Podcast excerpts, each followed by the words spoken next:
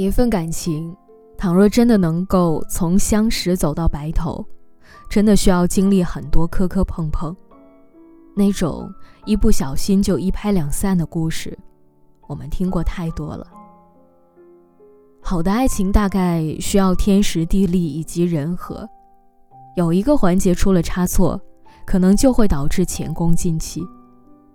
感情就好像是乘法，只要一方为零。那么结果，最终也只能归零。结束一段感情的理由，大都是因为三观不合。但是这个世界上，哪有所谓百分之百合拍的三观呢？有的，不过是潜心的经营与磨合。都说好的感情没有方法论，需要摸着石头过河，但其实不是。感情里的雷区，只要用心。其实是可以避免的，比如，好的情侣大都不会讨论下面三件事。不要总是否定和指责对方。在心理学上有一个名词叫做“错误定律”，大概的意思就是说，人们日常所犯的最大错误，就是对陌生人太客气，对亲密的人太苛刻。仔细想一想。这样的错误我们经常犯，对不熟悉的人笑脸相迎，给足所有的耐心，但是在爱的人面前却总是否定和苛责，仿佛对方做什么都是错的。其实出现这种情况，可能是因为我们对爱的人要求太高了，内心一旦燃起了控制欲，就会忍不住对其恶语相向。我的一个好朋友小优是一个非常好强的女孩，她对自己的工作和生活都有着明晰的目标，所以她也要求伴侣必须要跟上自己的脚步。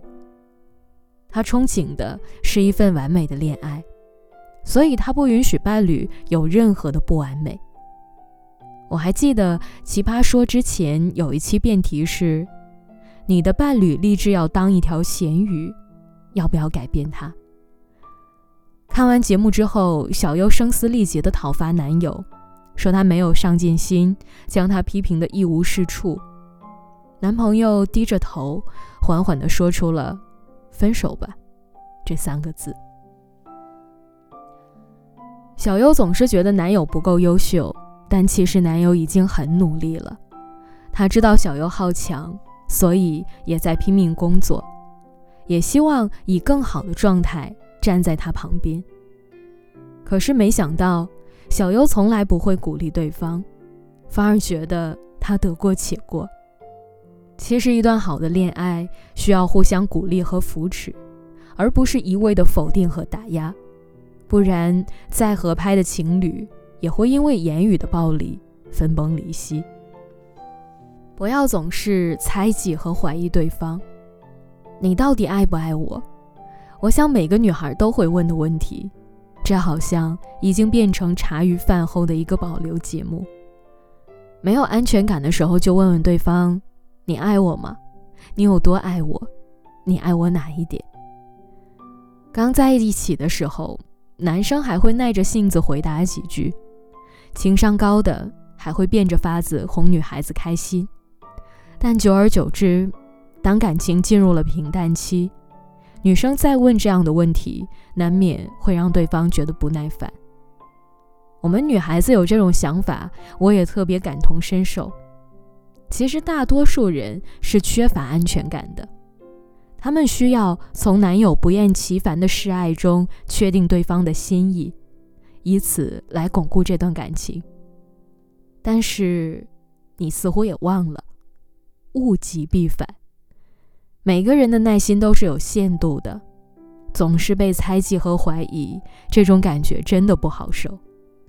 更有甚者，当男朋友跟朋友聚餐的时候，还会不停的夺命连环 call，让男友在朋友面前也丢了面子。我觉得维系一段感情最好的筹码就是信任。如果你们之间连起码的信任都没有，那么这段感情想要走下去，真的会格外艰难。那种一颗心每天提到嗓子眼儿的不安全感，会渐渐吞噬掉你享受恋爱的心情。所以，别再猜忌和怀疑对方了。既然选择了他，就要给他一定的空间和自由。你要相信自己的眼光，也要相信他对你的心，日月可见，富可敌国。不要总是拿现任和前任进行比较。其实我们每个人最终牵手走进婚姻殿堂的，可能都不是当初爱得死去活来的那一个，而是经过了重重考验磨合的最默契的那一个。在我们的心里都有一个前任，可能之后你再也不会跟他有什么关联，但偶尔会想起曾经走过的那段岁月。这样的情愫，久而久之，难免会跟现任进行对比。自己生病的时候，现任的关心；纪念日的时候，现任的礼物，以及现任对待自己朋友的态度等等，可能都会在心里和前任进行比较。其实这不是放不下，不过是一种潜意识而已。但想得多了，难免会形成一种强烈的观念。甚至会苛责对方。你看，当初我生病了，他就不会让我只喝热水。你再看看你，你知道吗？这样的话一说出口，对方会觉得你还是没有割舍掉以前的感情，因此也会大大影响你和现任的生活。感情这种东西，最害怕的就是比较。毕竟如人饮水，冷暖自知。当你真的觉得他所做的有一些欠缺，你就应该就事论事的指出，而不是用这样的方式让他对你更好一点。我觉得爱情是要自己感受的，所有建立在比较基础上的感情，一定是走不长远的。盲目的虚荣心和自卑感，会在这段感情之间不断蔓延，最终让这一段关系。逐渐失衡，所以别再拿现任和前任进行比较了。以前再美好，都属于过去。你终究要昂着头朝前走的。我觉得幸福是属于所有勇敢的人，而频频回头的那个人，是走不了远路的。我一直觉得感情这个东西需要时机。正如《卡萨布兰卡》里的台词一样，世界上有这么多的城市，城市里也有这么多的酒馆，而他，却偏偏走进了我的。如果你也有这样的运气，遇到了这样好的时机，就请你不要辜负老天为你安排的这一场相遇。你要珍惜，因为转弯之后，不是所有人都能够遇到想要的爱情。